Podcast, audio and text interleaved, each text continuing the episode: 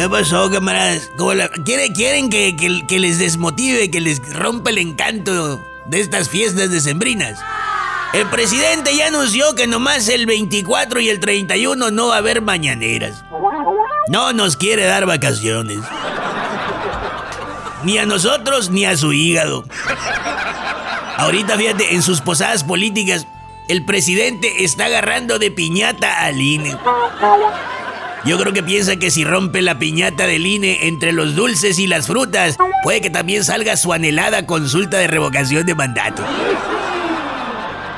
Es que el presidente quiere su ansiada consulta con meses para hacer campaña. Gratis. Vaya, López Obrador está como el que dice, vamos haciendo una carne asada. Pero no quiere poner ni un 5. Con lo único con lo que quiere cooperar él es con la idea.